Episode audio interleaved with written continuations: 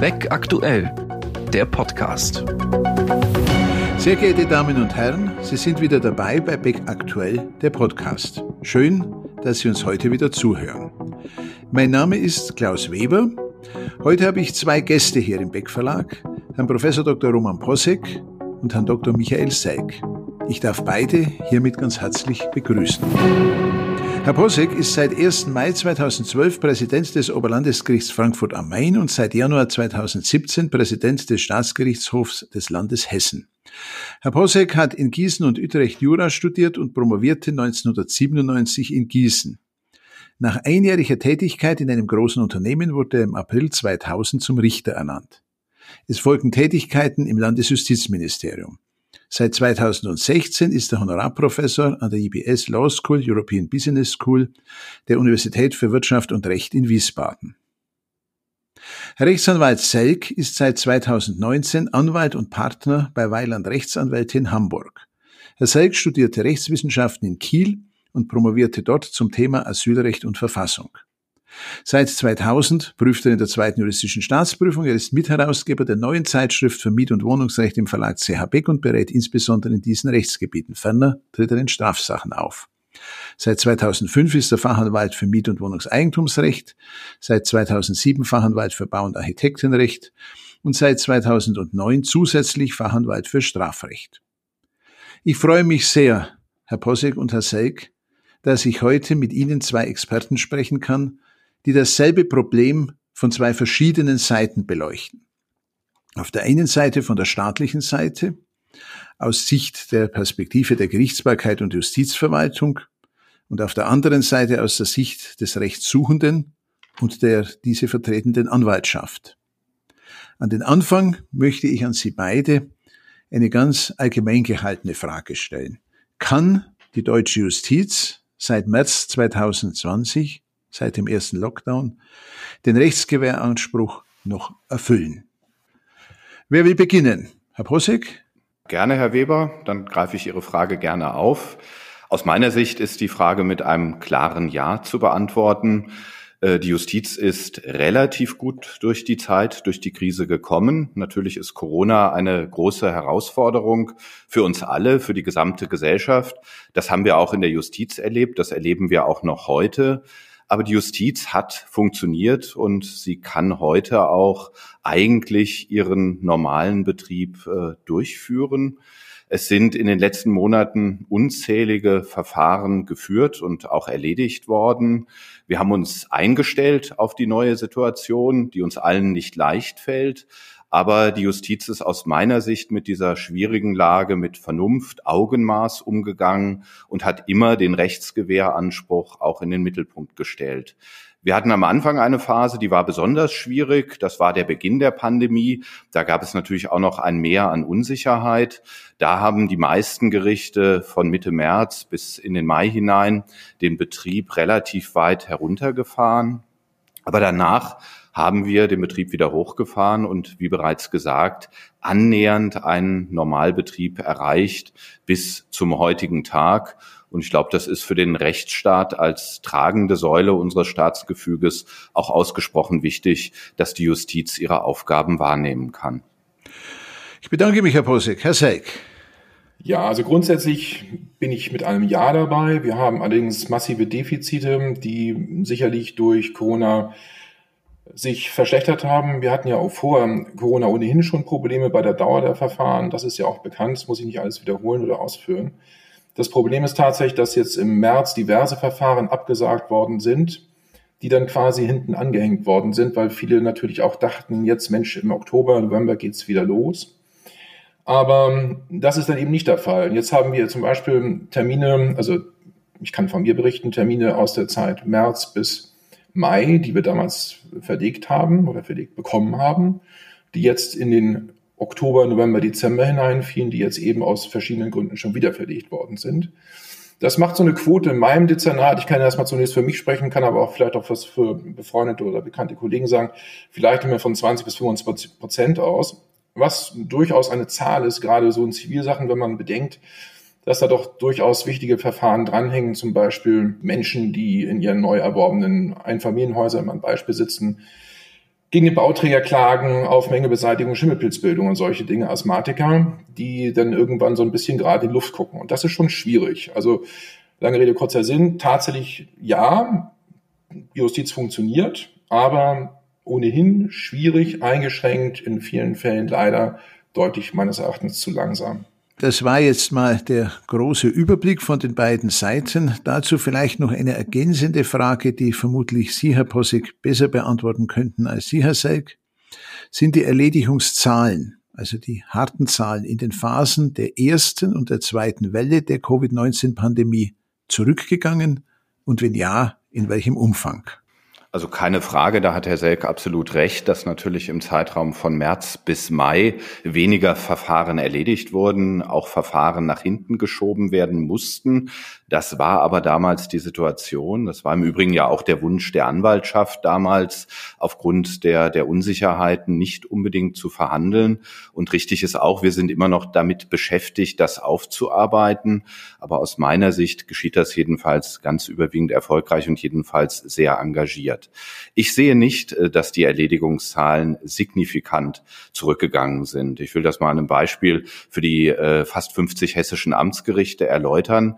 Wir hatten im ersten Halbjahr diesen Jahres 35.400 Eingänge an Zivilverfahren bei den Amtsgerichten den Eingängen stehen 35.100 Erledigungen gegenüber. Also das ist fast die gleiche Zahl. Da kann man jetzt also auch im Verhältnis im Übrigen zu früheren Jahren keine deutliche Delle bei den Erledigungen erkennen. Fürs dritte Quartal kann ich sogar berichten, dass bei unseren drei Instanzen, Oberlandesgericht, bei den neuen Landgerichten, aber eben auch bei den Amtsgerichten Erledigungen über den Eingangszahlen liegen, so dass ich schon glaube, dass da auch noch das eine oder andere aufgearbeitet wird.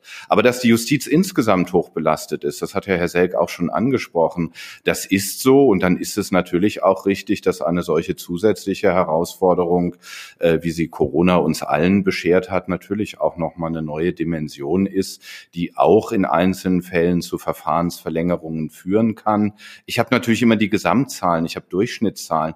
Wenn ich mir die angucke, auch die Verfahrenslaufzeiten, dann gehe ich davon aus, dass wir im laufenden Jahr auch wieder die Zahlen haben werden, wie wir die in vergangenen Jahren hatten. Gut, dann ist ja jedenfalls die hessische Justiz gut aufgestellt. Äh, ich hoffe, dass das in den anderen äh, Bezirken, anderen Oberlandesgerichtsbezirken ähnlich ist. Äh, nur noch eine weitere Frage, die sich auch dieses Mal nochmals gezielt an Sie, Herr Prosek, wendet. Die Ansteckungsgefahr im Justizbereich ergibt sich naturgemäß aus den mündlichen Verhandlungen, den Hauptverhandlungen. Von der Büroarbeit des Richters geht kaum Ansteckungsgefahr aus und dort kann sich auch der Richter nicht anstecken. Entscheidend ist also, ob in einem Verfahren mündlich verhandelt wird oder nicht, beziehungsweise ob eine öffentliche Hauptverhandlung stattfindet oder nicht. Dazu meine Frage. Wer entscheidet über die Frage, ob in welcher Form mündlich verhandelt wird? Der Richter in richterlicher Unabhängigkeit oder die Justizverwaltung? Ich will mal noch mit einem anderen Stichwort anfangen. Also äh, über allem steht der gesetzliche Rahmen. Das heißt, wir müssen uns als erstes anschauen, inwieweit das Gesetz eine mündliche Verhandlung zwingend vorschreibt oder inwieweit das Gesetz auch andere Möglichkeiten der Verfahrenserledigung, zum Beispiel im schriftlichen Verfahren, ermöglicht. Und naturgemäß sind im Zuge von Corona auch diese Wege, Verfahren ohne mündliche Verhandlung zu erledigen, ausgebaut worden. Die Frage, wie das Verfahren durchgeführt wird, obliegt dem unabhängigen Richter. Das ist keine Sache, die die Justizverwaltung äh, zu bestimmen hat. Die Unabhängigkeit des Richters gilt in Corona-Zeiten genauso wie zu anderen Zeiten. Ich glaube, auch gerade das ist ganz wichtig, dass äh, in der Krise nicht die, die entscheidenden Strukturfragen in der Justiz und in unserem Land äh, beeinträchtigt und beschnitten werden.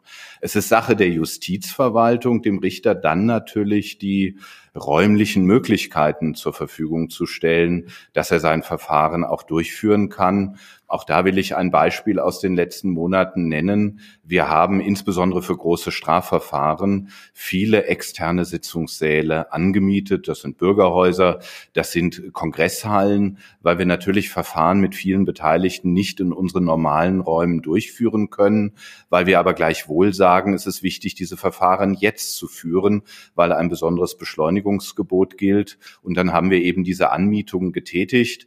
Die Anmietung selbst ist eine Verwaltungs Anmietungsentscheidung, aber die Anforderung der Anmietung ist etwas, das vom unabhängigen Richter ausgeht. Natürlich ist man darüber auch im Kontakt über solche Fragen, wie man das organisatorisch möglicherweise regeln kann. Wir haben sogar in Hessen äh, extra neue Gebäude, Leichtbaugebäude, Zelte errichtet an drei Standorten. Also wir haben von der Verwaltung sehr viel versucht, auch im Übrigen einiges Geld dafür in die Hand äh, genommen, damit die Richter im Rahmen ihrer Zuständigkeit und Unabhängigkeit die Verfahren führen können. Gut, nehmen wir an, eine mündliche Verhandlung, die unterstellt im konkreten Fall zwingend erforderlich ist, wird nicht anberaumt. Wenn mir als Bürger mit der Begründung, es bestehe Infektionsgefahr verboten wird, an einer Demonstration teilzunehmen, so kann ich unter Berufung auf mein Grundrecht der Versammlungsfreiheit die Verwaltungsgerichte und zuletzt das Verfassungsgericht anrufen. Was, Herr Selk, machen Sie als Anwalt, wenn mit der Begründung, man könne nicht mündlich verhandeln, ein Termin verschoben wird, möglicherweise auf längere Zeit. Tja, das ist ja fast, fast ein kleiner Prüfungsfall. Also tatsächlich, tatsächlich hat man, also ich gebe natürlich die brave Auskunft, man kann auf 100, Paragraph 198 fortfolgende GVG verweisen, Entschädigungsvorschriften, Schadensersatzvorschriften wegen unangemessener Verfahrensverzögerung. Das ist ein stumpfes Schwert, das haben wir auch, glaube ich, erlebt. Das bringt alles gar nicht viel. Und konkret hilft das ja auch gar nicht wirklich weiter. Also ganz praktisch läuft es so, dass ich zum Hörer greife und da ich doch viele der Richterinnen und Richter irgendwie doch schon kenne und man hat ja auch öfter miteinander zu tun, gelingt es mir eigentlich irgendwie die Sache irgendwie, wenn es irgendwie geht, dazwischen zu schieben. Das klappt manchmal ganz gut, auch was Seele betrifft, dass man darauf hinweist, Mensch, guck doch nochmal, ob nicht ein Stockwerk höher vielleicht ein Saal frei ist und ähm, die Richterinnen und Richter haben ja auch durchaus Interesse daran, dass die Sache dann auch gefordert wird. Das klappt eigentlich insgesamt ganz vernünftig. Nur rechtlich natürlich habe ich da praktisch gar keine großen Möglichkeiten. Also eigentlich bin ich regelmäßig dabei, dann zu gucken, wie viele Leute kommen zum Termin, wie viele Beteiligte habe ich, um auch mal so ein bisschen dem Gericht vorher zu sagen, was so drohen könnte. Insbesondere weiß das Gericht ja oft gar nicht zurecht, wie viele Leute kommen. Denken Sie an die WEG-Sachen zum Beispiel, wo plötzlich dann eine ganze Gemeinschaft erscheinen will oder sowas. Da versucht man im Vorfeld natürlich zu klären, dass um Gottes Willen nicht alle möglichen Leute zum Termin kommen und der Termin vielleicht platzen könnte, weil der Saal einfach zu klein ist. Also im Ergebnis, ich versuche es praktisch zu handhaben, aber nicht rechtlich. Äh, das ist jetzt interessant. Der informelle Rechtsbehelf äh, ist ja oft erfolgreicher als der formelle. Äh, Herr Posek, gibt es irgendeine formelle Möglichkeit, wenn die informellen Möglichkeiten ausgereizt sind? Naja, die Verzögerungsrüge, die ja schon angesprochen wurde, ist natürlich eine Möglichkeit, aber das ist sicherlich auch ein Mittel, äh, das zu Recht immer wieder sehr abgewogen wird.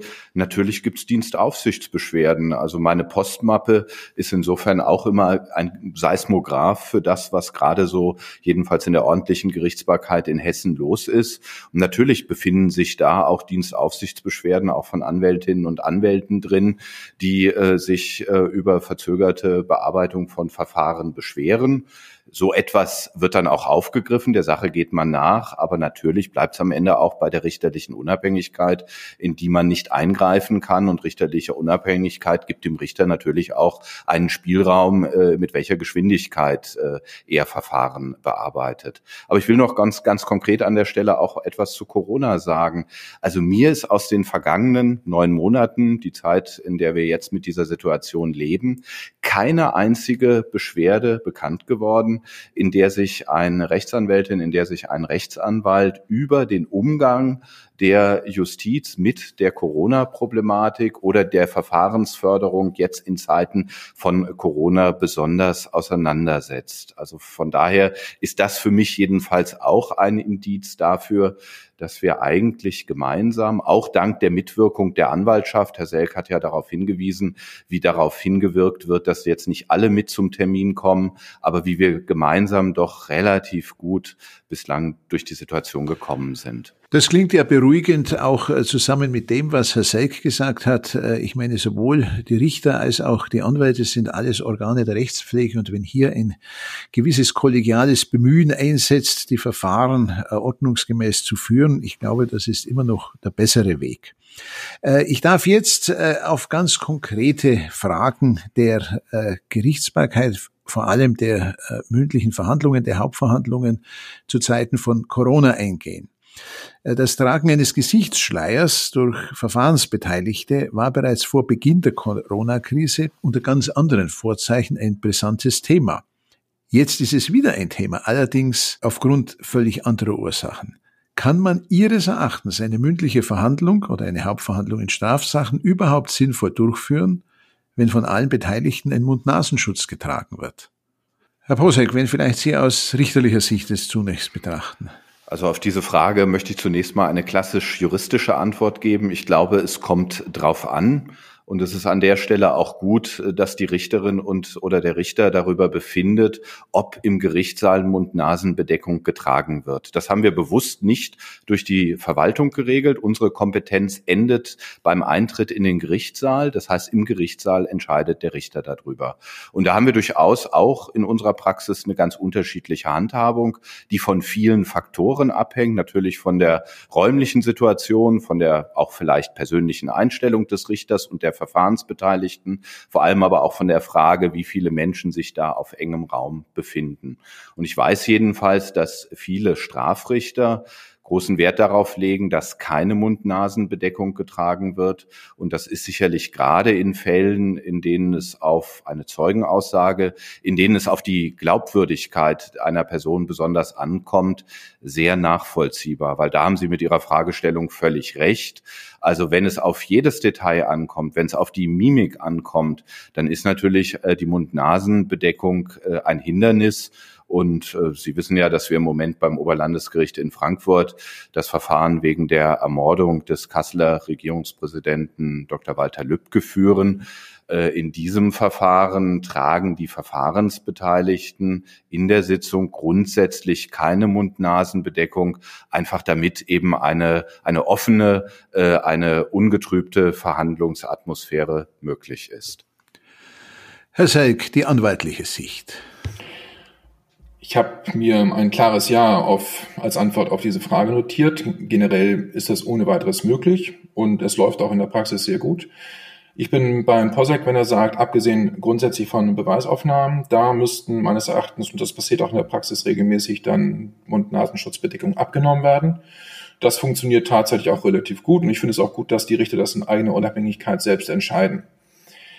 Generell also ja. Das Problem ich darf das mal so ein bisschen ergänzen, was an dieser Frage ja auch hängt, ist die generelle Problematik, weil wir natürlich jetzt im Winter zusätzlich zu den Corona-Maßnahmen, also im Sitzungssaal, Mund-Nasen-Bedeckung ja auch die Durchlüftung im Saal haben. Und die Temperaturen sind tatsächlich, vorsichtig formuliert, oft unerfreulich. Das heißt, wenn Sie, und da gibt zum einen den Frieraspekt, zum anderen aber auch den akustischen Aspekt, dass wenn Sie zusätzlich noch Plexiglasabdeckung natürlich haben und die Fenster geöffnet sind und draußen ist auch noch Lärm. Letztes habe ich, glaube ich, Kindergartenlärm draußen, sonst ja sehr schönes Geräusch, aber eben über zwei Stunden während einer Beweisaufnahme so laut mir angehört, dass ich dachte, die Kinder stehen quasi direkt neben mir. Wenn ich dann alles das so kombiniert habe mit Masken und dann ist es durch die Masken natürlich teilweise auch etwas unverständlicher, dann ist es insgesamt wirklich schwierig. Allein der Mund-Nasenschutz ist meines Erachtens überhaupt kein Problem, aber in der Kombination mit anderen Umständen zusammen macht es wirklich manchmal Schwierigkeiten. Die Alternative wäre ja, dass die Beteiligten überhaupt nicht in einem Raum sind. Wir wissen ja, dass äh, die Infektionen sich offenbar überwiegend in geschlossenen Räumen äh, vollziehen. Äh, welche rechtlich zulässigen und sinnvollen Möglichkeiten gibt es denn Ihres Erachtens, auf Gerichtsverhandlungen unter Präsenz der Beteiligten zu verzichten? Herr Posek. Also im Zivilverfahren sind die Möglichkeiten sicherlich etwas äh, weitergehend. Äh, da haben wir ja die äh, Variante auch des schriftlichen Verfahrens und natürlich hat es in den letzten Monaten viele Vorstöße auch seitens der Gerichte gegeben, in schriftliche Verfahren zu treten. Aber letztlich ist dafür die Zustimmung der Beteiligten erforderlich und die liegt natürlich nicht immer vor. Ansonsten, das haben wir in den letzten Monaten auch ganz massiv ausgebaut, gibt es die Möglichkeit, einzelne Verfahrensbeteiligte per Video dazu zu schalten. Das ist der 128a Zivilprozessordnung. Äh, und äh, bislang hatten wir im Oberlandesgericht eine Videokonferenzanlage, die ist komplett ausgelastet. Wir werden jetzt in diesen äh, Tagen zwei weitere Anlagen bekommen, um einfach auch die große Nachfrage, die es bei der Durchführung der Verfahren gibt, auch abdecken zu können. Äh, wir bekommen diese Woche insgesamt 80 Anlagen für die gesamte ordentliche Gerichtsbarkeit in Hessen. Bei 50 Gerichten wird äh, zumindest jedes Gericht jetzt nochmal mit der zusätzlichen Möglichkeit der Videoverhandlung ausgestattet werden. Also das ist schon ein sehr gutes Angebot, das, äh, glaube ich, auch von der Anwaltschaft sehr gerne entgegengenommen wird. Aber die mündliche Verhandlung ganz zu ersetzen, ist damit natürlich auch äh, nicht möglich. Äh, und äh, es kommt auch an der Stelle wiederum doch sehr stark darauf an, was für eine Art von Verfahren es ist. Also da gibt es sicherlich welche, die dafür besser und es gibt welche, die dafür weniger geeignet sind. Im Strafverfahren fallen mir eigentlich kaum Wege ein, auf die Hauptverhandlung tatsächlich zu verzichten. Wir haben das Strafbefehlsverfahren, das ist aber auch an bestimmte Voraussetzungen gebunden, da hat sich nichts geändert. Man kann im Strafverfahren auch mal unter Umständen einen Zeugen per Video vernehmen, äh, aber auch da gibt es sehr, sehr klare Regeln. Also im Strafverfahren hat natürlich die Hauptverhandlung Verhandlung äh, nochmal eine ganz andere Bedeutung und die muss auch in Corona-Zeiten grundsätzlich deshalb nach den normalen Maßstäben der Strafprozessordnung stattfinden.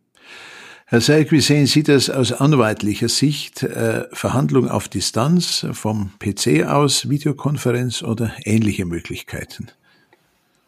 Ja, sehr differenziert erstmal zunächst, wobei ich auch sagen muss, ich jetzt, dass ich zunächst noch meine Sicht der Dinge schildern kann. Ich weiß, dass Kollegen damit sehr unterschiedlich umgehen. Ich weiß auch, dass äh, die Richter, Richterschaft teilweise zu Recht beklagt, dass die Angebote 128a, also Videoverhandlungen durchzuführen, ähm, nicht wirklich in der Anwaltschaft angenommen wird, was ich teilweise was eigenartig finde, finde, wenn ich mal dann mal einen Blick auf meine eigenen Kollegen so werfen kann.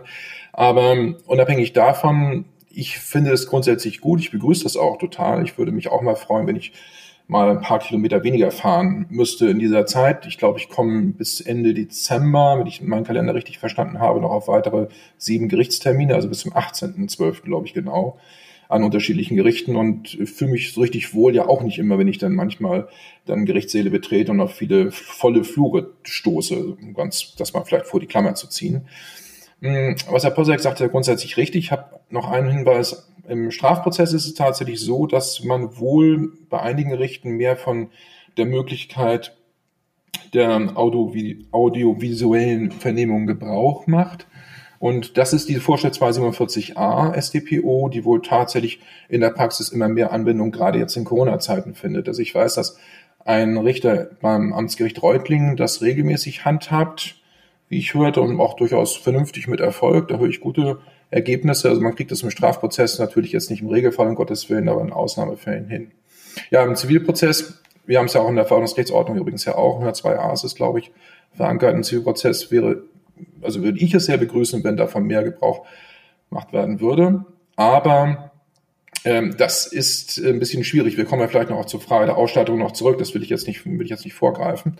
Ausstattung der Gerichte.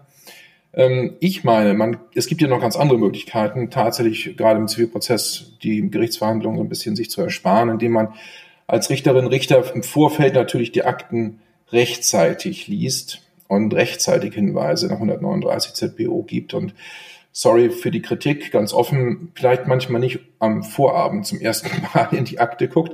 Das kommt ja durchaus vor sondern eben rechtzeitig entsprechende Hinweise gibt und dann auch Vergleichsvorschläge auf dieser Basis macht. Und ich behaupte mal, dass in vielen Fällen sich manche Gerichtstermine einfach ersparen lassen würden, wenn man wirklich qualifizierte Vergleichsvorschläge im Vorfeld machen könnte.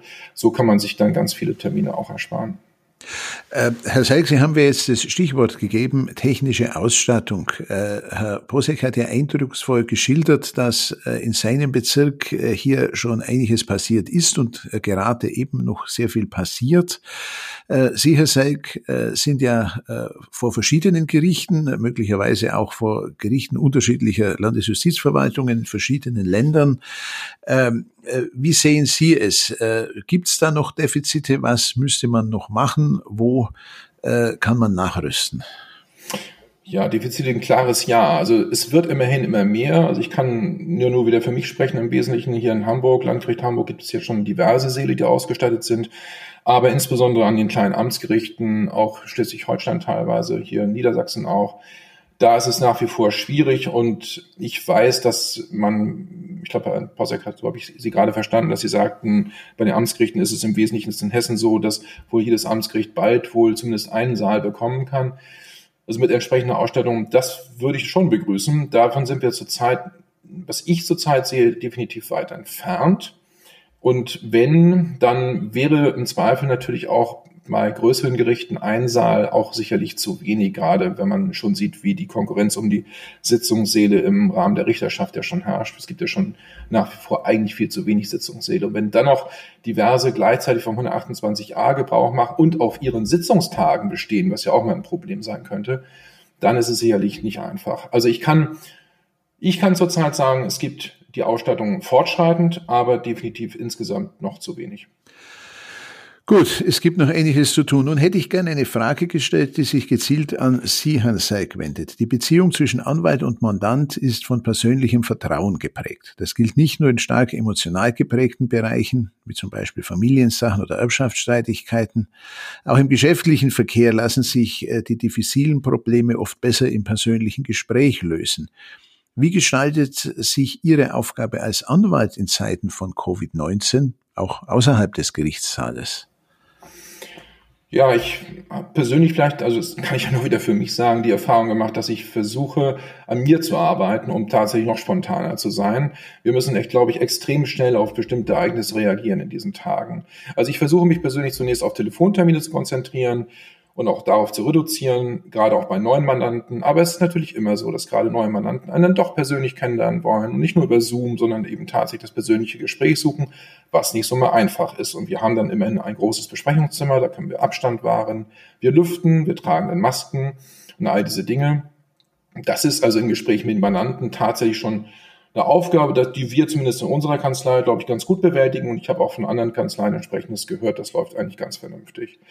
Tatsächlich aber gibt es natürlich immer noch genug Probleme, gerade vor dem Hintergrund der schon von mir angesprochenen Terminierungslagen. Also jeden Tag ein anderes Gericht mit anderen Auflagen, mit anderen Umständen, wo man dann unter Umständen nicht nur die Robe nicht vergessen darf, wo man das Handy nicht vergessen darf, den Mund-Nasenschutz nicht vergessen darf, dann bitte aber auch zusätzlich das Anti-Beschlagtuch nicht vergessen darf und all diese Dinge das ist schon eine Aufgabe. Und man kommt ja immer wieder in neue Situationen, wo man sich fragt, oh, jetzt ist es äh, bei dem Gericht ja so, dass ich beim Eingang dann doch äh, eigentlich wieder alles vorweisen muss und dabei haben muss. Und beim anderen Gericht, wie zum Beispiel Landgericht Hamburg, da marschiere ich einfach durch. Wir hatten in Hamburg beim Landgericht, äh, ich glaube, bis in den Oktober hinein hatten wir nicht einmal Maskenpflicht im Gebäude was ich schon vorsichtig formuliert als etwas schwierig empfunden habe. Das ist dann später einmal nachgerüstet worden. Aber auch jetzt gibt es da eigentlich relativ wenig Kontrollen, bis eigentlich gar keine Kontrolle, während das bei anderen Gerichten anders ist. Also das heißt, wir müssen eigentlich extrem flexibel sein, gerade wenn wir mehrere Termine haben an verschiedenen Gerichten, immer wieder neu reagieren, den Mandanten das dann immer wieder sagen und vorbereiten, dass sie doch bitte eine Viertelstunde vorher da sind und all diese Dinge. Also wir haben schon erhöhte Anforderungen an die normale Tätigkeit, die mit Jura nicht viel zu tun haben. Aber das ist halt unsere Aufgabe, machen wir auch gerne. Herr Posek, wir dürfen auch die Situation derer, die in der Justizdienst tun, nicht vergessen. In Betreuungsangelegenheiten zum Beispiel ist in vielen Fällen die richterliche Anhörung des Betroffenen erforderlich und stellt ein wesentliches Instrument zu dessen Schutz dar. Eine ähnliche Funktion haben die Anhörungen in Unterbringungssachen. Hier ist es notwendig, dass sich der Richter gegebenenfalls in Einrichtungen wie Altenheime, Pflegeheime, in die psychiatrischen Abteilungen unserer Krankenhäuser oder in andere Bereiche begibt, in denen das Infektionsrisiko sogar besonders hoch ist. Wie geht die Justiz mit diesem Problem um? Also die Tätigkeit der Justiz ist jedenfalls in Zeiten von Corona auch eine gefahrgeneigte. Natürlich gibt es bei uns auch immer wieder Infektionsfälle. Glücklicherweise allerdings kann ich jetzt jedenfalls für die hessische Justiz sagen, dass wir, glaube ich, in unserem beruflichen Umfeld, insbesondere auch im Sitzungsbetrieb, bisher keine Infektionsketten hatten. Ähm, Sie sprechen Bereiche an, in denen das Infektionsrisiko zweifellos besonders groß ist. Also wenn man eben zu anderen Personen ins Krankenhaus, ins Pflegeheim gehen muss, dann weiß man nicht, was einen da erwartet. Und ich kann ganz konkret auch von einer richterlichen Kollegin vom Wochenende berichten, die eine Anhörung einer Corona-positiven Patientin in einem Krankenhaus äh, durchführen musste, eine psychisch erkrankte Patientin, die auch nicht äh, äh, zu überzeugen war, dass sie jetzt Abstand äh, zu halten hat, weil man mit ihr insoweit auch nicht vernünftig sprechen konnte. Das ist eine Herausforderung für den Richter. Gleichwohl müssen auch in diesem Kontext die richterlichen Aufgaben wahrgenommen werden. Das gilt auch für den Haftrichter der äh, auch schon Corona-positiv getestete Personen hatte, die ihm vorgeführt wurden. Auch damit müssen wir umgehen. Ja, wir schützen uns so, wie man sich ansonsten auch schützt. Also wir haben Schutzausrüstung, wir haben sogar für extreme Fälle komplette Schutzausrüstung. Wir haben aber gerade auch Betreuungsrichter, Haftrichter, auch Wachtmeister, mit FFP2-Masken ausgestattet und die werden auch bei im Dienst und bei diesen Einsätzen getragen. Äh, und wir hoffen dann einfach, dass nichts passiert. Und wie gesagt, bislang kann ich, glaube ich, zum Glück sagen, dass sich jedenfalls die allermeisten Infektionsfälle, die wir auch bei uns zu beklagen haben, im privaten Umfeld und nicht im beruflichen Umfeld ergeben haben.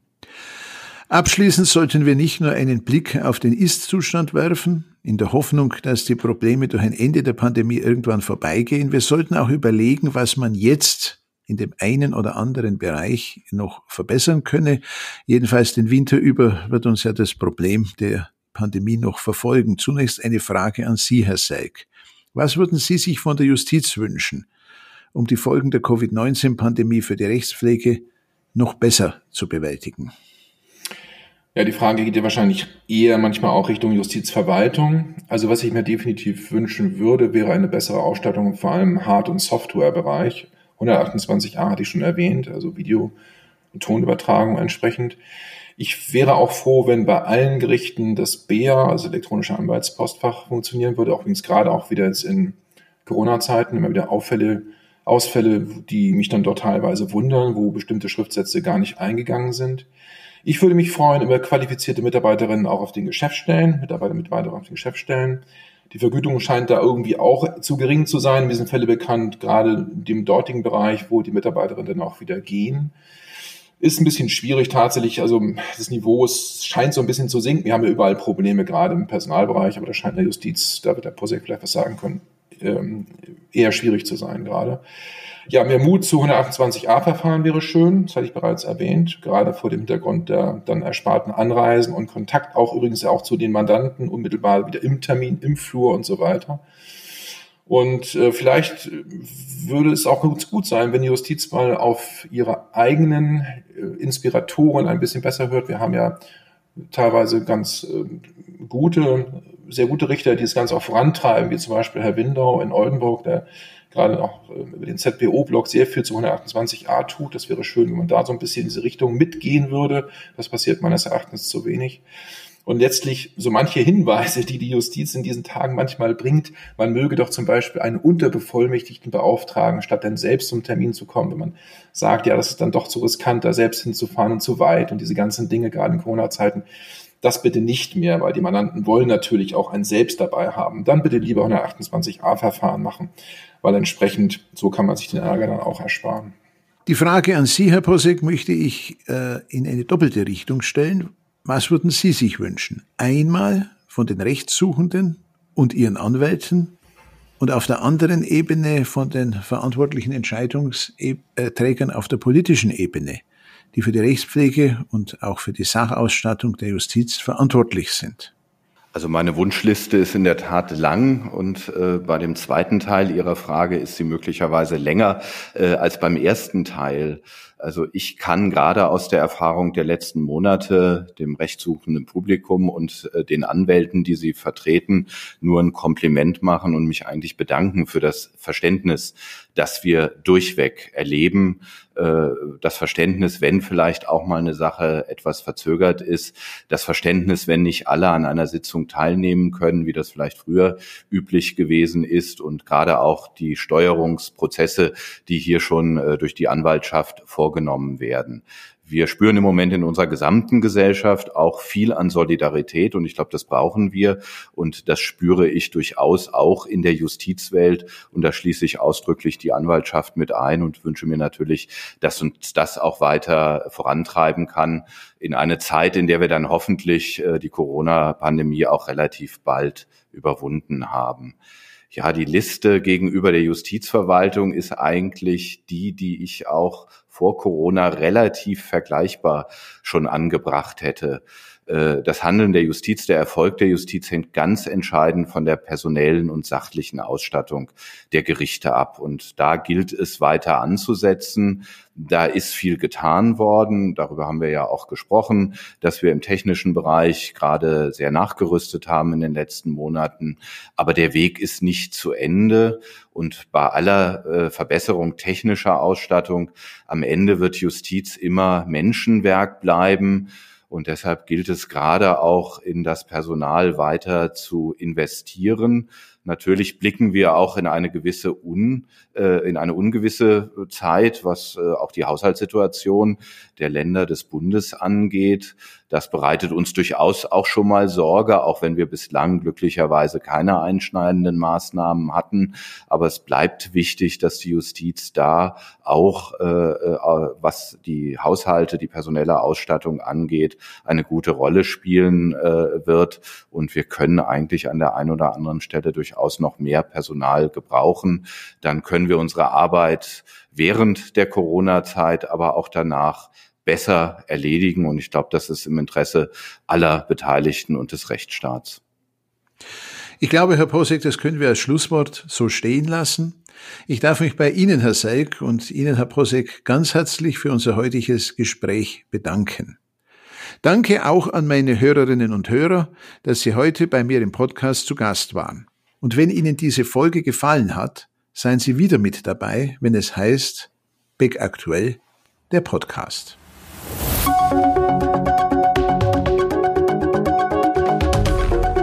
Das war Beck Aktuell, der Podcast.